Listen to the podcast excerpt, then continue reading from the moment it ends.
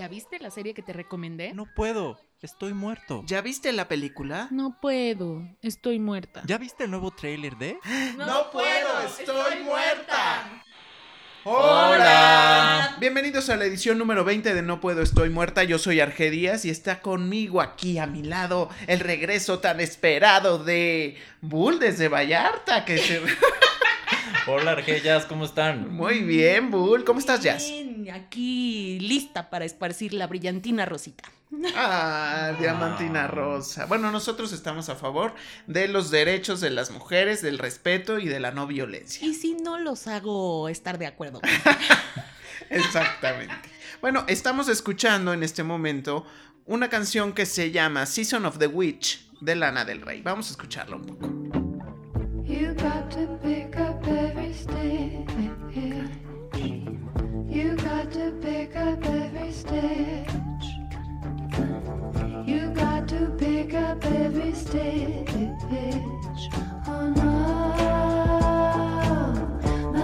Bueno, y esta canción la pueden escuchar en la película Historias de Terror en la Oscuridad que produjo Guillermo del Toro y que todavía está en cines y que por cierto fue tu reto, Bull. Sí, Cuéntanos para que la viéramos juntos. Claro, pero tú habla de ella. Scary Stories to Tell in the Dark es una película dirigida por André Ober Obredral, Oh algo así. God. Pero el director no tiene mucho material que haya dirigido previamente, entonces no he visto mucho de su filmografía. Y efectivamente está basada en, una, en un libro para niños del mismo nombre por Alvin Schwartz y está producida por Guillermo del Toro y va de un, unos, un grupo de niños que descubren un libro con historias de terror en una casa embrujada, digámosle, y resulta que las historias se empiezan a escribir por sí solas Solas y con se empiezan a hacer y con sangre.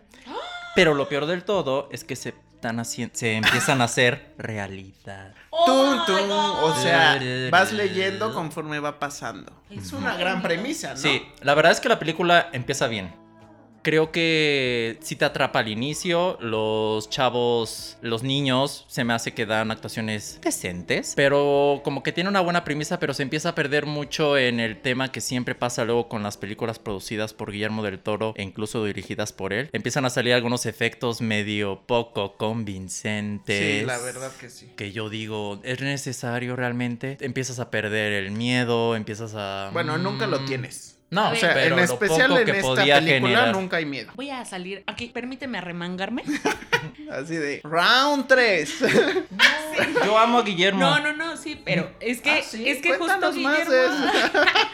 es que justo Guillermo, Guillermo el Toro, tiene esto. O sea, si él no te vende realismo misterioso, No. él te vende 100% fantasía. Y creo que lo que comentas tiene que ver justo con eso. Yo creo que eh, habla Bull de, los o sea, de los efectos. efectos, De la pero No quiero Ah, defender exacto. que la forma del agua no es no No. no, en, en esa película no sucede. No, porque si le crees al o sea, o la persona que se ve realista. Pero en otras películas, o sea, por ejemplo, eh, lo debatíamos un poco eh, sobre que es una gran película, sí, El laberinto del fauno, pero también pasa que de pronto yo siento que están, que son, es gente caracterizada o gente con disfraz. Porque no está vendiendo realismo misterioso ni fantástico. Él está vendiendo literal fantasía. Sí, pero por ejemplo, en el laberinto del fauno todavía lo compras y está bien. Pero en esta película y por ejemplo también en la de eso, empiezan a abusar de los efectos de computadora. Incluso en la película de él que se llama La Cumbre Escarlata, al final empiezan a salir unos generados por computadora que dices, no me da miedo. Y como que si van a hacer eso, mejor que se enfoquen o lo aterricen con. Prefiero ver a un humano disfrazado, maquillado, que algo que no está bien animado, que se ve falso, como ocurre en esta película. en Bueno, los- yo- en los monstruos. Yo primero, si quieren ir a ver una película de terror, no es la indicada. O sea, no, esto es más como una historia como, em, digamos que yo la podría asemejar con la serie esta que estaba en los 90, 2000. Sí, a mí También me recordó. ¿Cómo se llamaba? Le temes a la oscuridad. Le temes a la Y oscuridad. también me recordó a escalofríos. O sea, es para. Pero a ese nivel, ¿eh? Ajá, o sea, sí. en ese nivel de, Sí. de, Sí. de guion y de, de actuaciones y todo. Está muy simplona, es mucho como para niños. Pero él solo es productor. Sí, él solo Les produce. él Ah, no, no, yo sé, yo sé, yo sé. Sí, solo produce.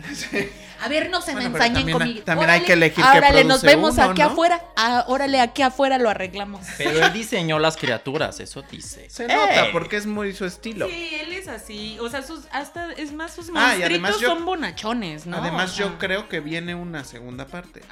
No sé. Dejaron un poco abierta la, abierto. la historia. mm, Entonces, quién sabe. Bueno, yo nada más para dato adicional, ¿verdad? Hay un cine aquí en la Ciudad de México. En ¿Hay el varios? que Ah. se está. eh, hecho. em, sí, bueno. Hay un cine en el que se hizo una instalación especial para honrar a esta película. Entonces, sí pueden tener la oportunidad de checar por ahí ¿no? la- el cine este que cambió su logotipo apenas. Ah, sí. Controversialmente. Ah, pues es que los dos son de la C. Sí, de hecho. Pero no los dos tienen el logo, el, el- el- como logo una C. Ah. Solo uno. El Bueno. otro es un mundito, es un planeta. Ah, sí, sí.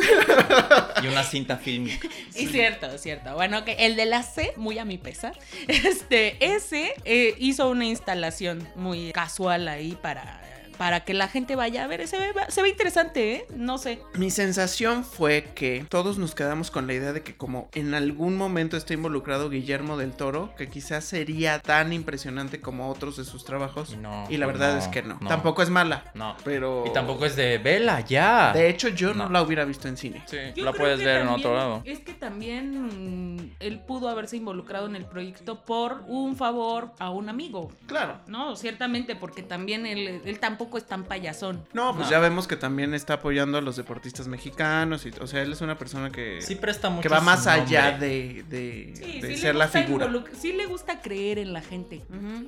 No como tú. Ah. No como usted. María del Jazmín. Bueno, eso es todo de esta película. Claro. Y también, Bull, tuviste el privilegio de ver la película Once Upon a Time in Hollywood o Había una vez en Hollywood. Oh Sí, God. la novena película de Quentin Tarantino. De 10 que amenaza con que Sí, sean que 10 sean solamente, 10 ¿no? y ya. Pues si eres fan de Quentin vas a amar esta película que se remota en la época de los 60 en los crímenes de Charles Manson cuando mataron su secta mató a, Sha- a la actriz Sharon Tate y a un grupo de personas que estaban con ella. Entonces como que ese es el fondo de la película. Sin embargo, la película se enfoca mucho en los personajes de Leonardo DiCaprio y Brad Pitt, que es un actor, Rick Dalton, y su doble, Cliff Booth. Es una serie de eventos entre ellos estos dos personajes que te entretienen mucho. Sin embargo, la película dura bastante, dos horas con 40 minutos, pero se ve que es la carta de amor de Quentin a su amor por el cine de los 60s. Y en una época en la que está, está ambientada de una manera, o sea, en esa época, pero ambientada perfectamente, un diseño de producción, crees todo lo que estás viendo, las actuaciones de todos es increíble, yo creo que va a haber nominaciones a Oscar. Hubo un tema ahí con Margot Robbie como Sharon Tate. Ya una vez que ves la película, sí, ella no tiene el gran personaje, pero lo que hace es sublime. Eh, la película no es lo que tú piensas que va a ser cuando te dicen que es de los crímenes de Charles Manson. Les puedo decir que es todo menos de eso. Entonces habla de muchas cosas, de la amistad, habla también de esa época olvidada de la era de oro de Hollywood. Entonces si eres fan de Quentin y eres fan del cine de esa época y el cine en general, esa es su carta de amor. Es una historia en la ciudad de los sueños, literalmente. Sin duda algo que tendremos que ver ya si yo en algún Véanla. momento. No es mi favorita de Quentin. O sea, tampoco te puedo decir, ay, es mi favorita. No, hay otras que me gustan ¿cuál es tu más. compártenos quién, cuál es tu Pues me favorita. gusta más Bastardo sin Gloria, Mm. Inglorious Bastard, esa me gusta más, entonces también Django cadenas, también, pero creo que sí es vista obligada si eres fan de, de Quentin. Bueno, claro, todas las de Quentin Justo- es obligado, ¿no? Justo a mí de Quentin, del señor Quentin, eh, me encanta eh, Jackie Brown, que es también Ay, es muy una película que está ambientada en otra época Sí. y que amo, amo, es muy amo, similar, amo, fíjate. Porque Don Quentin está muy traumado con las texturas, las músicas, Ay, sí, no, las atmósferas. Eh, yo espero que justo haya esta sensación con esta película y seguramente también se eligió esto porque pues el señor le gusta la extravaganza, Sí, ¿verdad? sí. O sea, debe de haber glamour de Hollywood, ¿no? Debe de haber como toda esta excentricidad que a él no, no escatima, ¿no? Eh, entonces yo espero eso, yo espero eso. Sé que el señor hace un buen trabajo para darle cohesión a sus proyectos y seguramente no hay ningún cabito suelto. No, y hubo controversia en cómo personifican a Bruce Lee. La hija empezó a decir que era un, ridículo para su papá, pero realmente la película es una comedia y no es un retrato Fiel. fiel. Nunca busca eso. Entonces, igual con Sharon Tate, yo amé la actuación de Margot Robbie. Es una actuación muy simple, a simple vista, pero que transmite mucho. Definitivamente véanla y díganos qué opinan. Así es. Díganos qué opinan en nuestras redes sociales, que son No Puedo Podcast en Twitter, Facebook e Instagram. Bueno, y también nos tocó ver como reto global la semana pasada. Bueno, sí, la semana pasada. Sí, claro. sí, sí, La semana Así pasada. como el otro día que yo Hace decía que ayer, que yo decía que ayer La semana pasada para algunos, hace unos días para otros. Homecoming con Julia Roberts. Homecoming. ¿Qué les puedo decir? Ahí les va lo que sí me gustó. Me gustó este cómo juegan con los formatos para poder contar la historia de en los tiempos que lo plantean, que van del 16:9 al 1:1, que los que saben un poco más de formatos de video, pues y de cine van a entender. Eso me gustó. Me gustó mucho la actuación de Julia Roberts. Creo que eh, que sí demuestra como estos matices y sutilezas de- de- del personaje. Sin embargo, no me gustó su peluca. O sea, creo que pierde un poco por la caracterización en la, en la etapa del futuro. O sea, se nota que es peluca. Y eso me saca así como de... O sea, ya cuando uno se empieza a fijar en la peluca es porque algo está pasando, ¿no? Pero no es lo más importante. Creo que la premisa de la serie, que es de un programa para... Déjenme decirlo sin spoilers. Sí, Un sí, pro- sí. De, a ver, a Sí, ver. un programa más. para el tratamiento de soldados, eh, para el post-trauma de los soldados, es súper interesante. No alcancé a ver más de dos capítulos, entonces hasta ahí les, les cedo la estafeta para que me cuenten qué más pasó. No, es que yo también vi dos capítulos. y justo, no, no, no, justo mi onda es que sí, eh, Julia Roberts.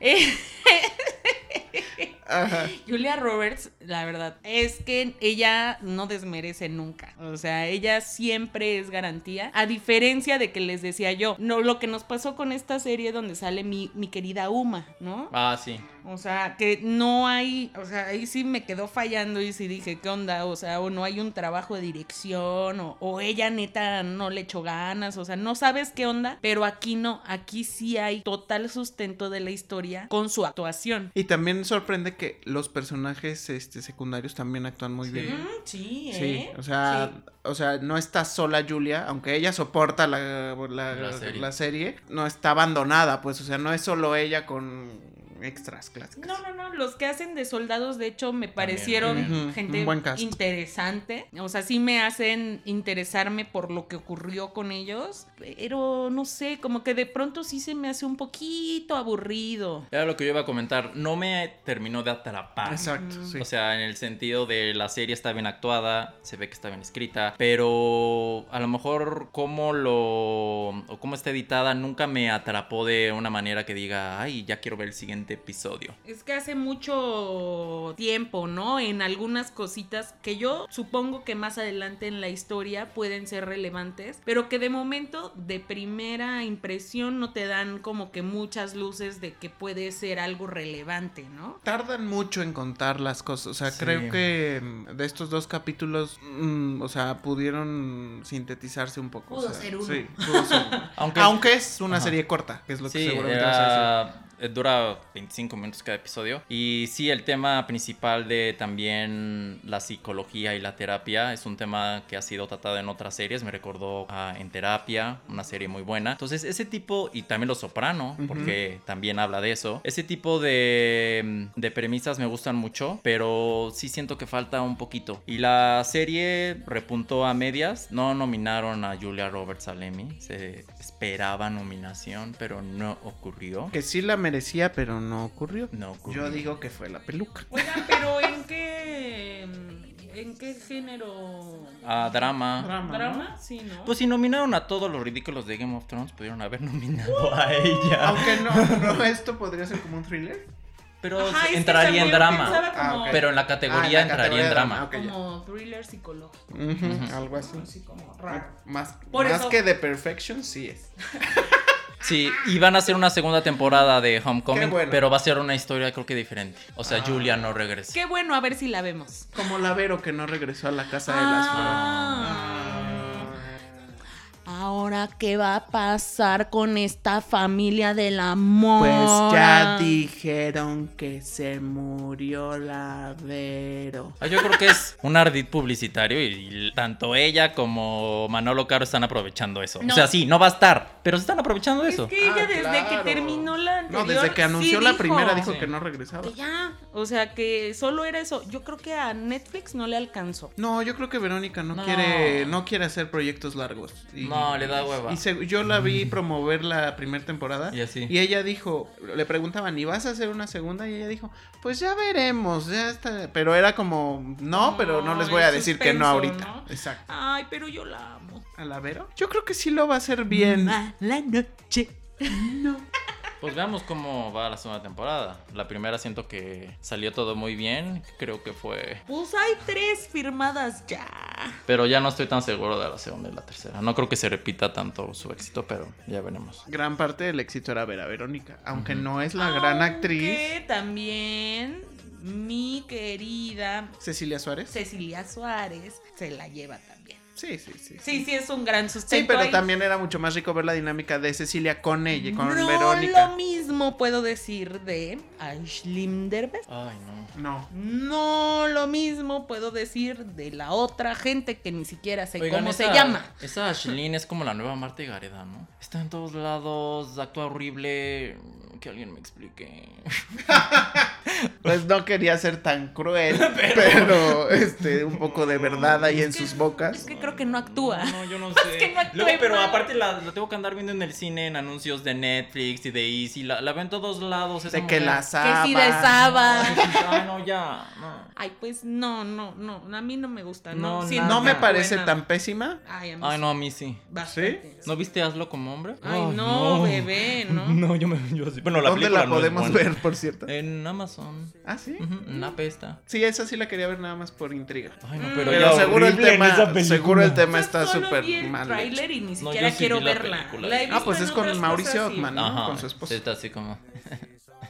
Ah, órale. Bueno, pero pasando a temas mejores, porque ya vimos Homecoming y esto fue lo que opinamos, pero también tú, Jazz, Bull, te recomiendo ver The Sinner. God. Así sigo impactada. No lo voy a superar pronto. Aparte de que no voy a superar pronto. Aunque tuviste un tropiezo, ¿no? Cuéntanos. Justo a eso iba. Gracias, Arget. por meter el dedo en la llaga. Este, pues es una pequeñita confusión, ¿no? Como no tiene numeración de temporada, solo tiene el nombre de la temporada, pues yo dije, voy a entrar a la bonita plataforma, le doy clic y ya con eso, ¿no? No hay fijón. No, ¿qué creen? Que Bull vio una temporada que fue la 1 y yo vi la 2. Pero está bien. Pero pues no importa. Pónganse de acuerdo. No, pero Aquí es los un error que de la plataforma. Recordemos qué plataforma es. La letra N roja. Y aquí Plataforma los que son nuestro, nuestros podcast escuchas. ¿Por qué? Porque tenemos más material del cual Exacto, mencionar sobre esta serie. Esto es el beneficio claro. para bueno, ellos. empiecen entonces. Ok. ¡Basta! Bueno, resulta que sí es como, o sea, sí es una serie totalmente misteriosa y te lleva a situaciones que son, hablando en lo general, que son, que inician con algo de impacto, ¿no? Un caso de misterio e impacto que obviamente no te, no te esperas y de repente, ¡pum!, te van cambiando toda la situación y te van dando elementos inesperados totalmente. La resolución de estos, yo no he terminado de ver la segunda, pero sí estoy muy complicada. No es obvio, no, en ningún momento se te hace obvio, en ningún momento se te hace aburrido, se te va muy rápido, a pesar de que los capítulos me parece que están algo grandecitos. Duran más de 40 minutos, me parece, pero de verdad, o sea, sí te atrapa, sí está bueno como para maratonear un domingo, que estás ahí eh, en tu casita descansando. La verdad, muy buenas actuaciones. En el caso de la temporada que yo estoy viendo, el protagonista del capítulo es un niño. Qué bárbaro actor, ¿eh? De veras, o sea, qué bárbaro actor. Ya me hizo pasar por el, oh, la sorpresa, luego por, por la desesperación por decir, oye, ¿qué onda con este niño? Y luego también por la empatía de decir, es un niño. Sí, se los recomiendo totalmente. Ahora sí, estrellita para burro. Y si pueden también ver la primera temporada, es muy similar. Es un thriller, pero es de esos thrillers que están bien hechos, que te mantienen siempre pensando y atento a la pantalla. Entonces, muy recomendado. Muy bien, pues a mí me tocó ver un documental llamado Jim y Andy en la plataforma de la N. ¿Y de qué va este documental? Pues muy fácil. Muy fácil y muy interesante, sí, véanlo. Pero es interesante también que vean la película de la que habla el documental, que fue lo que yo hice. Jazz me recomendó el documental y yo vi la película Man on the Moon o El Lunático que se estrenó en 1999 que protagoniza Jim Carrey de la vida de un comediante llamado Andy Kaufman. En la película original, la del 99, te cuentan la historia de Andy que es un comediante, cómo lo descubrieron, que era muy peculiar, lo que a él le, le gustaba era generar controversia y confundir a las masas porque... mm, Era un agitador. un ¿no? agitador. Entonces eh, estuvo en Saturday Night Live. Y bueno, pues eso era. Él, él tenía como una forma de comedia que en ese entonces era mm, novedosa, y, pero no lo entendían muy bien. Era como, por eso le llaman el lunático, porque era como una persona, el Lurias, ¿no? Entonces, eso te cuenta la, la película, ¿no? Y además tenía una como doble personalidad, porque él tenía dos personajes, Tony Clifton y Andy Kaufman. Entonces él le hacía creer a la gente y lo logró al parecer que Tony Clifton era otra persona, aunque en la película te demuestran que sí era él, ¿no? Obviamente tenía sus eh, cómplices que lo apoyaban. Sí, sí, era como su alter ego, Su ¿no? alter ego. Y había shows con Tony Clifton y había shows con este con Con Andy Andy Kaufman. Kaufman. Además, ellos, eh, los dos, participaban en una serie que se llama El, que fue muy famosa en esos tiempos, que se llama El Taxi. De pronto llegaba Tony Clifton, de pronto Andy Kaufman y así. Y la gente también no sabía ni qué onda, porque de repente este vato entraba en su otra personalidad y, y, y neta trataban de hablar con él como si, oye Andy, y él no, o sea, él estaba totalmente en su rollo, en su debraye, ¿no? Lo interesante de la película de Man on, on the Moon es que la mayoría de los personajes que participaron en la vida real de Andy Kaufman, o sea, los actores que participara- participaban en la serie El Taxi, participaron en la película con Jim Carrey. O sea, eran, eran los mismos los que hicieron de sus mismos personajes, por así decirlo. Bueno, ¿de qué va el documental? De la experiencia de Jim Carrey, porque él utiliza un método de actuación que todos conocemos como el método. ¿Y qué implica este método? Que el, el actor se tiene que sumergir en, en- los personajes de manera de que le pide a la gente que se dirijan a él como el personaje. Entonces, lo que hicieron en ese entonces y hasta ahora están lanzando es toda una grabación backstage de lo que hacía Jim Carrey montado en ese personaje. Pareciera que es una o sea, que es un trabajo de, de como de broma, pero él está en su personaje, él está montado en Andy Kaufman. Y Andy Kaufman requiere que además te montes en Tony Clifton. Lo que terminas descubriendo es que fue muy desgastante para Jim este personaje. Porque incluso, eh, bueno, véanlo, vean y descubran por qué, porque si no les voy a spoiler, spoiler algo. Hay un punto en el que me da miedo. Me da miedo lo que estoy viendo porque de verdad yo he seguido el trabajo de Jim Carrey desde que era niña. Eh, me encanta, es tal vez mi comediante favorito. Y cuando lo vi ahí, sí me asusté porque dije, ¿qué está pasando? O sea, ¿qué está pasando? Porque sí es como de repente llega a ser un poco perturbador el grado de absorción del personaje, ¿no? Es que ese ha sido la crítica que le han hecho a este método de actuación, porque de pronto es como perder tu identidad por estar viviendo ese personaje. No estoy seguro, pero tengo que asegurarme, pero creo que ese Sí. fue el método de Heath Ledger. Para el guasón. Para el guasón. Hay una línea muy delgada entre ya no saber qué está pasando si eres tú o eres el personaje. Eso es lo, lo más interesante de el documental, pero obviamente tienen que tener como este conocimiento. Y hay actor, grandes actores que han utilizado este método. Obviamente ahí en la película, en la grabación, en la filmación, las mismas personas que convivían con Andy Kaufman eran las que convivían con Jim Carrey. También ellos dan su testimonio de si realmente era así. Obviamente es la interpretación de Jim Carrey del personaje, porque ellos relatan, no, así no era Andy Kaufman. Sobre todo algunos con los que tenía conflicto. Pero este es muy interesante, de verdad. Yo, si pueden, vean la película y vean el documental. Como lo hice yo, primero la película y después el documental, para que entiendan un poco de cómo va este rollo. Eh, la película yo la encontré por ahí en YouTube, pues. Ahí está de ¿En forma inglés o gratuita. en español? En inglés con subtítulos. Ah, wow. Sí, porque ya viste el documental. Y bueno, la verdad es que sí es muy interesante, véanlo. Muchas gracias, Jazz. Sí, fue un- un- una buena Es recomendación. para que no hagas el método, bebé. No. No. No, se requiere de verdad de Está mucho, mucho eh, entrega. Bueno, pues ya hablamos de este documental. Y tú, Bull, viste un clásico de la televisión La mexicana. reina del sur. Dos. Dos. ¿Por qué la 2? Ya habías visto la 1, entonces. Sí, luego es que la 2 Ah, apenas se estrenó. ¿Y La 2 qué apenas se estrenó en Telemundo y en la plataforma de la letra N. Está hace como unos días se estrenó también ya Y la se segunda queja de mi temporada. Rosario Tijeras. Ay, no, nada que ver. Rosero Tijeras Ayuda. abajo. la reina del sur. O sea, la reina del O sea, sur. sí hay más calidad en la Sí. Reina del Sur. Sí, miren, a ver, bueno, primero, la única narconovela o serie de este tipo que yo vi completa fue La Reina del Sur, debo admitirlo. La primera Pero son dos temporada. Sí, no, no, pero la primera temporada son 60 episodios y esta segunda temporada igual son 60 y tantos. Pero la primera temporada me gustó, se me hizo entretenimiento fácil, digerible, me encantaron muchos personajes y se me pasó muy rápido, ¿no? Entonces esta segunda temporada eh, se remota 8 años después de lo que sucedió en la primera y está filmada todo en, bueno, por lo menos los primeros episodios en Italia, Toscana. Oh. Entonces se nota el nivel de producción. O sea, sí, es una novela, pero sí está bien producida, está bien actuada, está bien dirigida. Entonces sigue relatando la historia de Teresa Mendoza, la mexicana. Y Cate del Castillo. Cate, Cate. La Kate. ella regresa La después de estos años, está con su hija, muy bonito y todo, pero que le secuestran a la hija.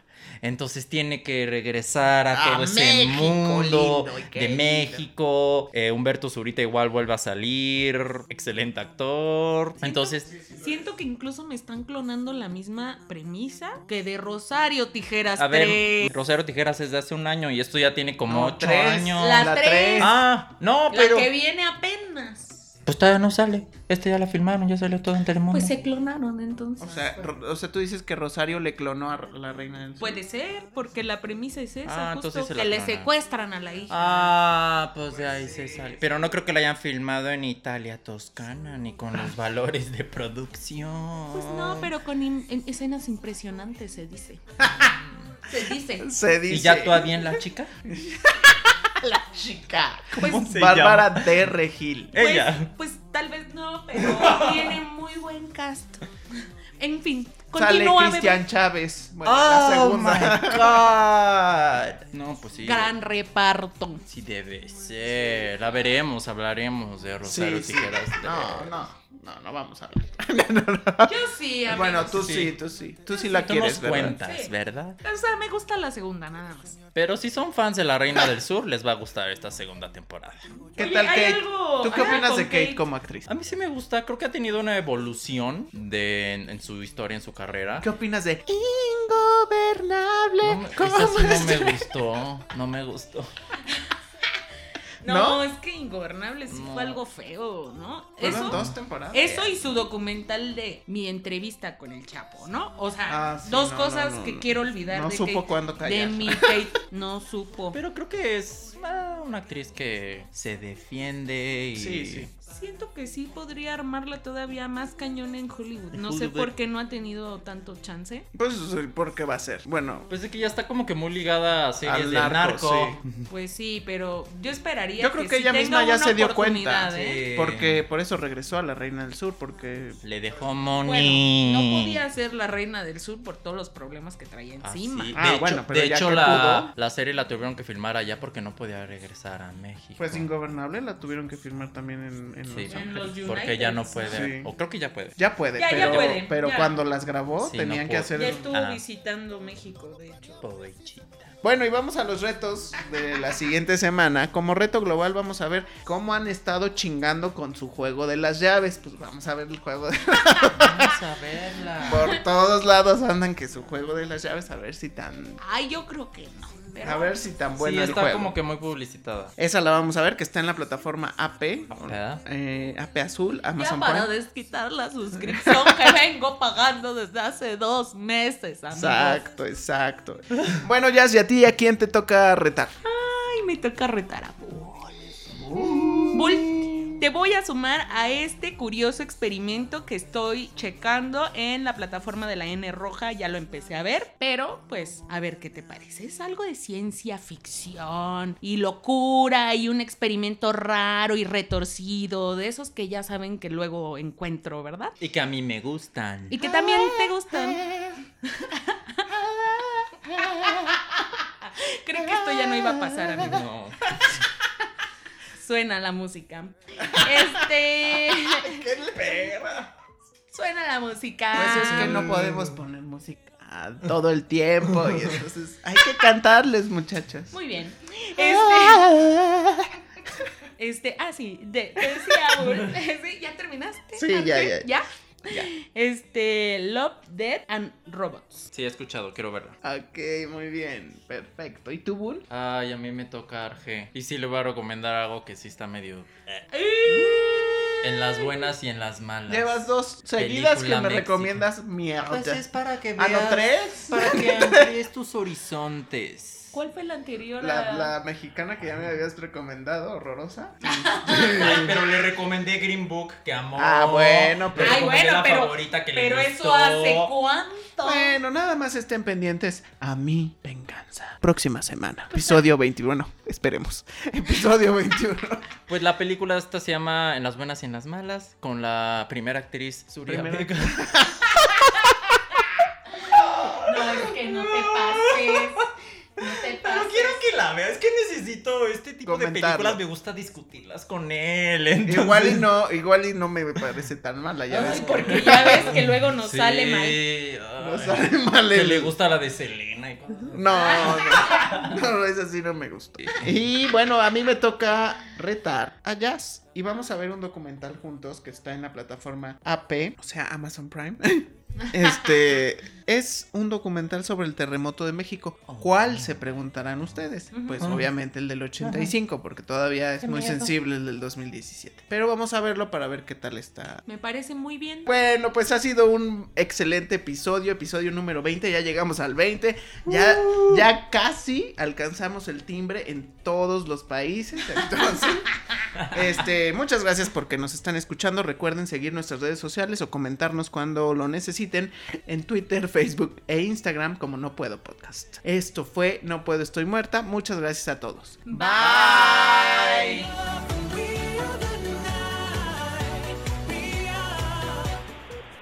Me gusta estar muerta. Me gusta estar ya.